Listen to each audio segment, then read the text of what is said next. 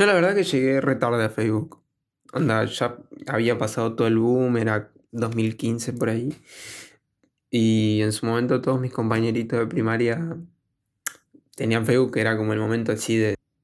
Pero bueno, ya no era lo mismo que ponerle 2012, 2013, que era como todo el, auge de, Facebook, donde la red social explotó.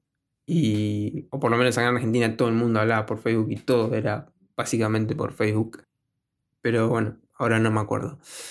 Eh, no tenía internet fijo hasta como el 2016 no tuve internet fijo porque bueno, se ve que Telecentro no llegaba a San José City y cuando empezó a llegar este, ya empezó a ser parte de, mi casa, ¿no? Yo llegué un poco medio en la etapa de transición a lo que es ahora, ¿no? Que es un poco como un lugar para ver memes y nada más.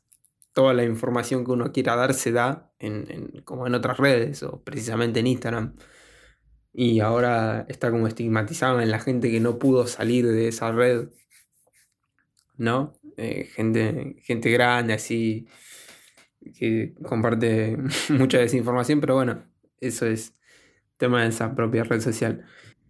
Con Twitter pasó casi lo contrario, diría.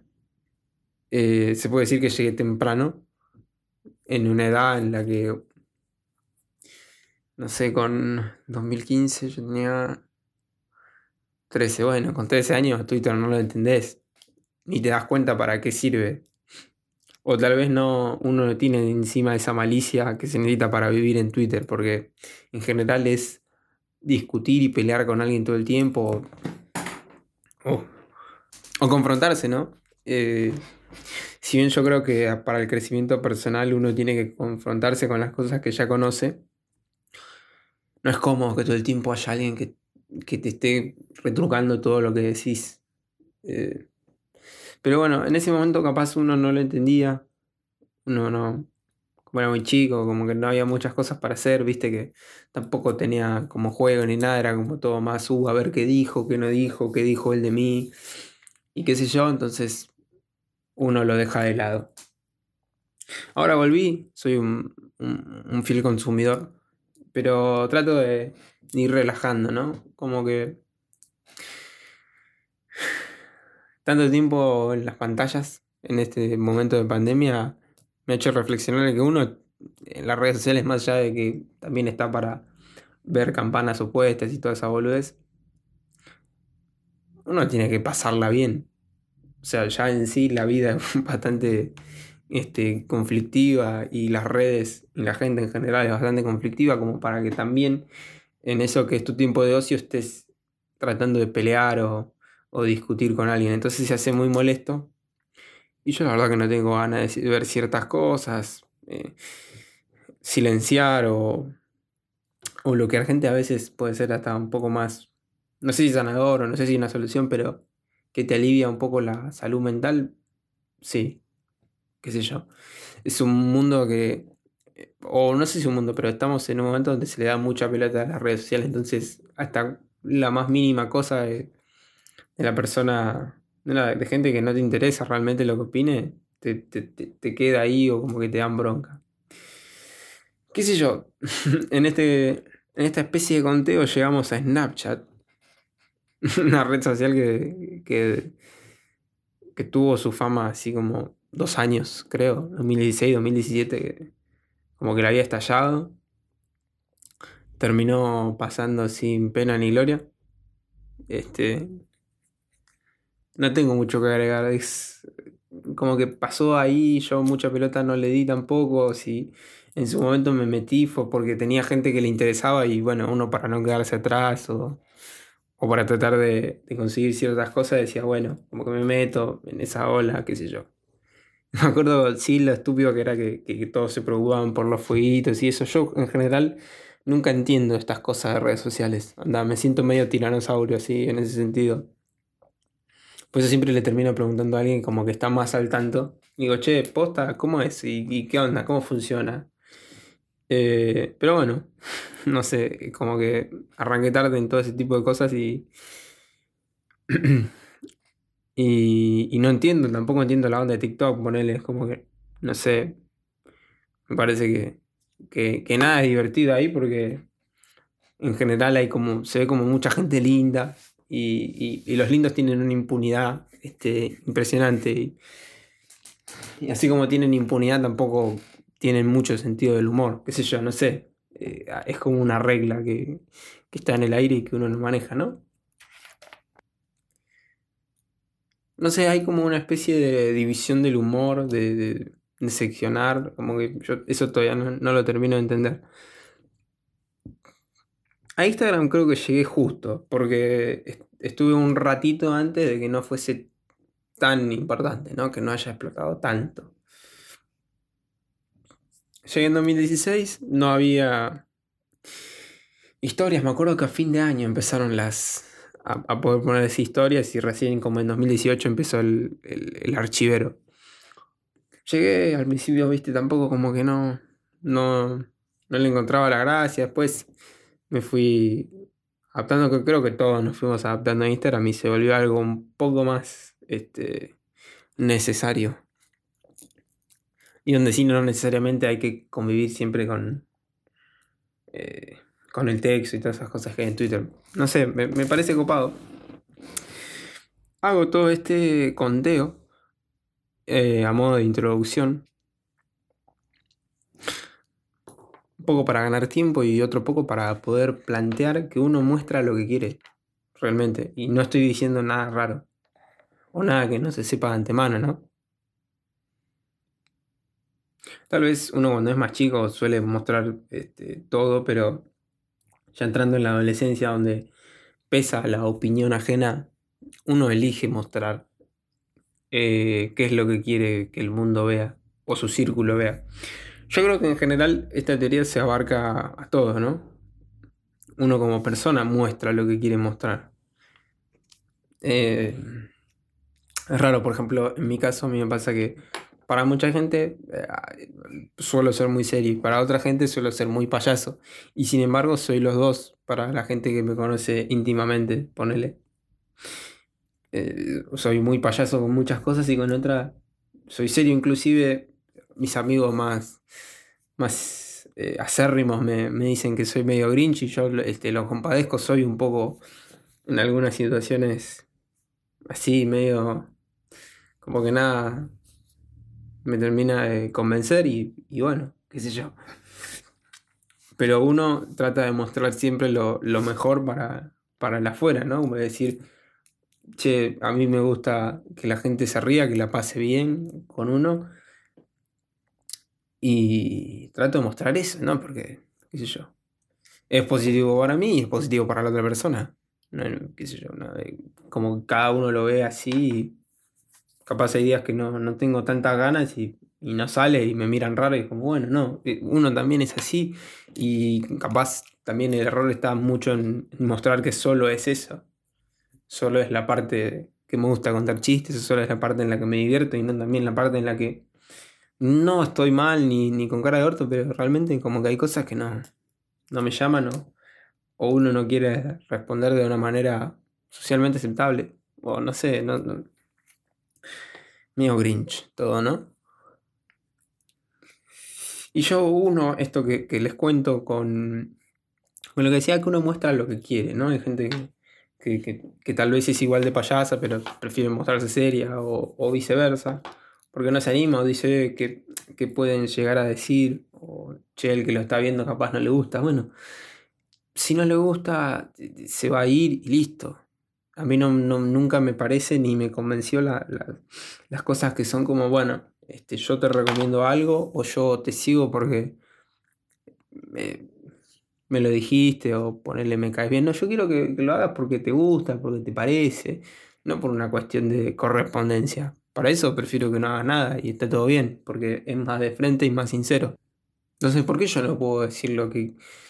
Si también uno es serio, o sea, así como uno es serio, y a veces a ponerle trata de dar una opinión y te dicen eh, que ahora eh, no, capaz siempre fui así o capaz ahora eh, tengo ganas de hablar de, ciertos temas y, bueno, eso un poco es la gente que te sigue o que, que es tu público, porque cada uno tiene como su propio público, tiene que aprender a manejar el lenguaje que vos manejas. Si, si vos siempre mostrás una parte súper contenta, qué sé yo, si bien uno la tiene, pero no es toda la parte de la humanidad, eh, termina como mal acostumbrándolo a que siempre tengo que hablar serio o siempre tengo que estar contento, siempre que tengo que estar haciendo algún chiste medio ganso. No sé. Eh, es interesante porque también uno le empieza a dar valor a cosas que, tal vez no tienen ni merecen ese valor. Es como, oh, no, yo tengo que mostrar que ponele. Eh, mi choque, por ejemplo, a veces pasa que por ejemplo, yo digo, porque si a mí me gusta el rock, yo soy como medio de ese palo, toda esa onda, pero si también me gusta, no sé, hablar de, o escuchar Sergio Denis, escuchar Marco Antonio Solís, escuchar Miranda, no sé, ponerle por nombrar bandas que, realmente me gusten, porque yo no puedo compartirlo, porque eh, no, y porque y a vos no te gusta el rock o no sé qué, y sí, eh, es lo mismo, pero una cosa no quita la otra. Eh, tal vez es uno el que no se muestra con esa flexibilidad, tal vez, que sí maneja, y que el otro no se, no se termina de, adaptar. Si bien uno tiene que saber convivir, porque somos seres sociales, también llega un punto en que, mira, yo no, no puedo adaptarme a lo que vos querés solamente porque vos querés. También eso me ha pasado con. Yo tengo dos cuentas, ponele, ¿no? Mi, mi cuenta la, que es más social, la que es más que uso para cuando hago algún, algún trabajo o algo así, que es arroba piris314, que es la que siempre les recomiendo, y mi cuenta personal, en donde literalmente, y valga la redundancia, cuento cosas más personales o puedo hacer cosas que sé que mi círculo cerrado lo va a entender. Eh, a mí me gusta mucho el humor y me gusta mucho que la gente se ría conmigo a veces a costa de mí, porque también de eso se trata el humor. Y creo que el humor masivo está bueno, pero también hay otra parte del humor que si lo entienden tres personas es igual de efectivo o a mí me deja más contento. ¿Entendés? Entonces si yo hablo, no sé, del ferro de Grigol y no lo, lo entienden tres personas, con que lo entiendan esas tres personas, esa referencia, ese chiste, esa anécdota, lo que fuera, a mí me pone contento. Me, parece que ese lenguaje, esa cosa, sí, ese lenguaje que se va formando entre uno y el espectador, o el círculo que tiene, este, como se forman en todos los círculos que uno maneja, es sumamente divertido, más gracioso, es como que no somos nada, pero a la vez entiendo este lenguaje. Y a mí me divierte cuando otros opuristas lo hacen y yo trato de hacerlo como para como para reírse un poco, ¿no? Como para eh, ponerle otra onda más del humor masivo, que yo sé que hay lugares comunes donde la gran mayoría le va a gustar y, y otra no, pero si yo puedo hacer un chiste con transformadores y, sé que lo van a entender mis compañeros solamente, con eso me alcanza. Entonces creo que hay un, problema que, que le suele pasar a mucha gente, que es cómo convive todo eso, ¿no? Porque una persona no es solo lo que muestra en redes sociales, como ya dijimos, es más, es un universo entero. Entonces, ¿cómo convive todo eso a la hora de querer mostrar algo y que tu público te entienda? Bueno, yo por ejemplo elijo que el que me quiera entender me entenderá y el que no le guste me dejará de seguir. Pero comprendo que, que no es la única, o sea, no es la única manera, no, sino que hay mucha gente que le da demasiada pelota a eso. No sé, es como que, no, mirá, tengo tantos seguidores, no, mirá, me miran la historia, sé, una cantidad estupidísima de gente que realmente no te importa, ni a vos, ni a vos no te importan ellos, ellos no te importan a vos, es como la sobreestimación de ese tipo de cosas yo nunca la entendí, ni entendí la sobrevaloración de eh, no me comentó nada, o no me puso esto, o más que nada en relaciones amorosas, te digo, ¿no? como ay, mirá, no me dijo, no me, no sé qué, a mí que me importa acá todo eso. Después, ahí, ¿sabes cuántas parejas, sabes cuántos este, eh, matrimonios incluso hay que se ponen cosas, que se dicen todo y después se revolan plato por la cabeza o se cagan? Eh, por eso hablábamos de lo que uno elige mostrar, ¿no? Que todas las parejas son felices, todas están bien, o, el chiste ese recurrente de no, a pesar de todo, que, cuando dicen a pesar de todo es porque alguno cagó al otro, o todo eso. Dice yo, hay mucha gente que se sobrepone demasiado. Yo en lo particular no me siento sobreexpuesto. O tal vez un momento en el que sí, porque tal vez no estaba muy bien interiormente y como que cuando no está bien parado en, redes sociales o cosas así te puede llevar la marea. Pero no me siento sobreexpuesto porque las cosas que yo cuento, los chistes que hago, las, las cosas de mi vida que elijo contar son efímeras, no, no, no cambian mucho. Eh, que lo sepan los demás. Si bien, como dije, todo parte de un universo, es una parte que, en el fondo mucho no. digo que no me importe, sino que no me afecta a la hora de que alguien pueda decir o, omitir una opinión, ¿no? Por eso la gente que me conoce sabe que en general puedo ser tan, tan payaso en muchas cosas como tan cascarrabias en otras o, tan impulsivo en algunas y tan analítico en otras qué sé yo, por eso digo, es lo que uno elige mostrarles a los demás en una red social y en la vida, ¿no? Eh, hay gente que se muestra de una manera para, eh, generar como una coraza, ¿no? O que a priori uno ve que no se. no, no parecen muy demostrativas, al final terminan siendo las que. las que más demuestran, ¿no? Si alguien que, que, nunca hace o dice nada o nunca pasando la plano de redes sociales. Nunca hay alguien que nunca sube nada. Solo tiene una foto de él, así, qué sé yo, ponele, ¿no? O ella. Y un día sube una historia con alguien o pone te quiero, qué sé yo. Bueno, es una estupidez poner una historia, no puede no significar nada, pero decís, bueno, de alguna manera esto es importante para él. Y terminan siendo la de sentimientos más transparentes, ¿no? Porque es como yo me muestro así de una manera, pero yo sé que en el fondo es de, otra. Cuento todo esto para que se, se entienda el punto de que a veces lo que se ve no es lo que hay, o es una pequeña parte. Es lo que, como dije, y voy a ser muy insistente con esto, lo que uno decide mostrar. Entonces no hay que tomarlo todo tan a pecho. O como no, mirá, vos viste lo que dijo, lo que puso, lo que no sé qué. Yo creo que hasta la persona más alejada de redes sociales, hablando de esta generación, ¿no? Pide de 18, 20 años, un poquito más. El, más negador, o el que dice, no, a mí me chupó, en el fondo le, termina importante y termina consumiendo eso. Por eso digo que, que si bien es una cosa este, que termina cambiando la, la salud mental de cada uno, y más ahora en este contexto de encierro, ¿no? Es algo efímero, que no cambia.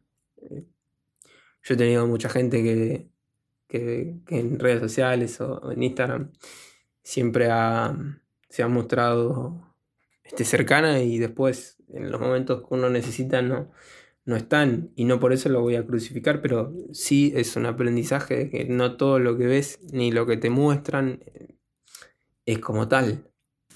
Pero creo que es interesante, ¿no? Como búsqueda personal el, decir cómo hago convivir todo en mi universo en esto sin que me afecte y con los pedos mentales que tenga cada uno, ¿no? Porque como ya dije, gente que le importa mucho el número de seguidores, el número de gente que lee las historias, que le pongan, eh, sos, eh, sos hermoso, sos hermosa. Eh, no sé, es como, si bien uno necesita atención, por eso es como un arma tan peligrosa para, para pibes que tienen 15, 15 años, ponele, ¿no? Es como, si no tenés todos los patitos en fila, puedes hacer cualquier sanguangada con tal de, que te aprueben o que, te quieran o que te digan que te quieren, ¿no? Y lo digo como alguien que tal vez en algún momento se ha sobreexpuesto. Uno tiene que ser más seguro de lo que hace y estar tranquilo. Eh, creo que un buen lineamiento es eso de yo me voy a dormir a la noche, me voy a dormir tranquilo de que lo que hice, lo que dije o lo que fuera, lo hice porque yo estaba convencido de que, era eso y no por, por caerle bien a un X detrás de una pantalla. O alguien que también, que tal vez no es un X, que es un conocido, que es un amigo, que es, que es cotidiano, que tiene como cierta entidad en tu vida, no, no vale la pena porque de todas formas va a haber alguna crítica o siempre va a haber alguien que no le guste. O sea, gente que se tenga ganas de enojar o, que te quiera decir algo va a estar siempre. Entonces, preocuparse por eso, como que no da, porque de todas formas, de algún lado te van a pegar. Entonces, si yo ya sé que eso es un precio que voy a pagar, digo, bueno, prefiero al menos pagarlo, pero consciente de, o satisfecho de que lo que yo hice fue estando conforme. Que yo digo, yo lo hice, lo dije o lo que fuera. Pero es como todo, ¿no? Eh, eh, también hay que aprender a cuidarse a uno y decir, bueno, no me gusta ver esto, yo para qué quiero ver esto. Mira, prefiero no seguirte, prefiero no verlo más, eh, lo que sea. Y al otro que no le guste, es un botón, es dejar de seguir y listo, ya está.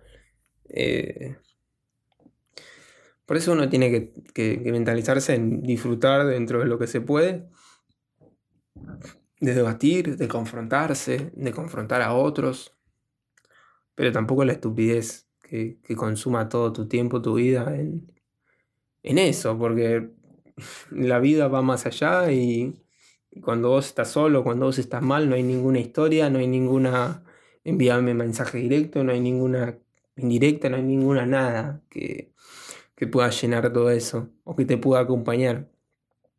La gente que, te conoce y que sabe y que te acepta como sos. La gente que me acepta a mí como, como un poco payaso y un poco grinch es la que, la que siempre me acompaña y la que, a la cual yo le agradezco seguramente están escuchando este podcast. Seguramente, después de todo esto que dije,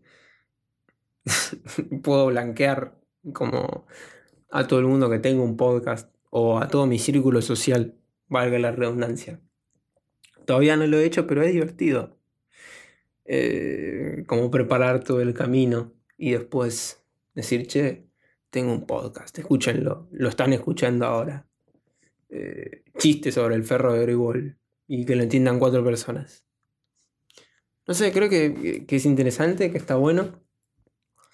Y también uno, tiene que poder darse la libertad de jugar. No como que de última no pasa nada. Solo una red social.